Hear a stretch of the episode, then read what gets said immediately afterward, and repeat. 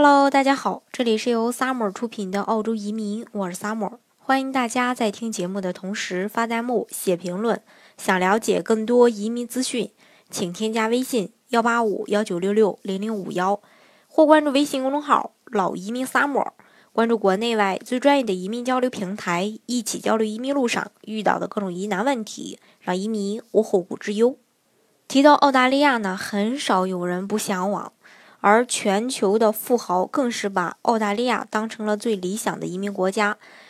那全球有这么多的这个国家，为什么这个富豪们喜欢扎堆儿办理澳洲的移民？呃，那今天呢就跟大家来分享一下。首先呢，就是它有这种得天独厚的地理位置，呃，环境啊、气候呀，非常适合呃人居住。另外就是安全系数高，还有就是没有这个遗产税。二零一七年呢，大概有一万名高净值人群，这个主要是指个人财富在一百万美元或以上的这个人啊，移居到澳大利亚。那这些人主要来自中国、印度、英国，墨尔本和悉尼也成为全球十大拥有净流入百万富翁最多的城市之一。另外呢，澳洲还被列为是对女性来说最安全的国家。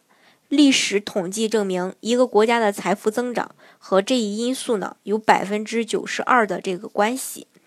那二零一七年，全球加入他国国籍的百万富豪人数增长了百分之十五，达到了九万五千人。另外，二零一八年全球财富迁移报告显示，英国成为百万富翁净流出的国家之一。在二零一七年，英国就净流出四千万，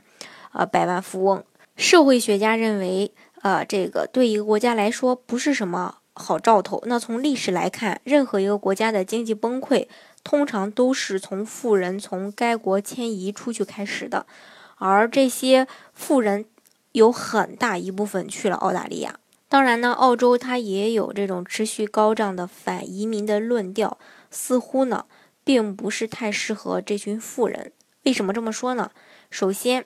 呃，他不可能从事这个低薪的工作。其次呢，他也不可能要求，呃，希望得到福利和补贴。最后呢，他们的后代也不会占用公立学校的资源，因为私立学校才是所有富裕家庭的首选。那唯一可能，呃，有这个负面影响的就是富人推逐了这个房价的上涨。但是为为了这个遏制房价上涨，澳大利亚已经明令禁止海外投资者购买二手房。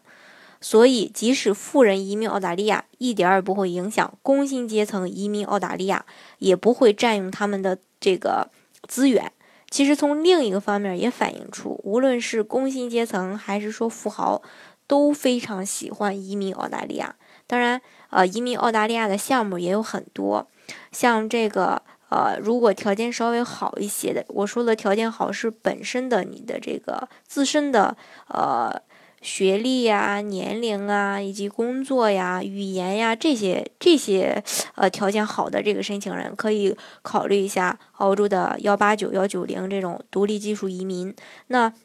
如果是呃这个本身的条件达不到这个幺八九幺九零独立技术移民的，那可以考虑一下澳洲的幺八六幺八七雇主担保移民。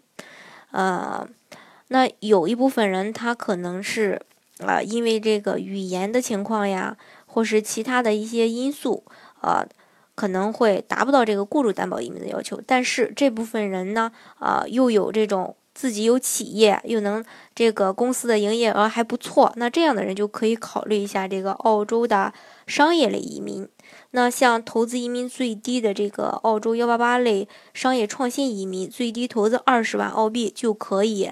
全家移民到这个。澳洲这也是非常不错的。那另外，呃，公司的营业额实在达不到，但是我又非常有钱的，那可以考虑一下澳洲的幺八八 C 重大投资者移民，投资五百万澳币啊，也可以拿到澳洲的身份。总之呢，移民澳洲的呃这个方式有很多，我相信呢，总有一款适合大家。好，今天的节目呢就给大家分享到这里。如果大家想具体的了解澳洲的移民项目的话呢，欢迎大家添加我的微信。幺八五幺九六六零零五幺，或关注微信公众号“老移民 summer”，关注国内外最专业的移民交流平台，一起交流移民路上遇到的各种疑难问题，让移民无后顾之忧。